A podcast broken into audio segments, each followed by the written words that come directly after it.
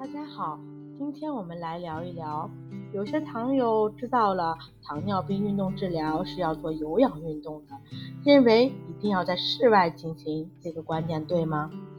有氧运动的概念呀，是指在运动过程中，通过加快呼吸与心跳，满足机体肌肉对营养需求的增加，在运动中氧的供需达到平衡状态，而不是在室外做的运动。简单的来说，低中强度的运动是有氧运动，只有当呼吸、心率加快到一定程度，氧气不能满足机体肌肉的需求时，才称为无氧运动。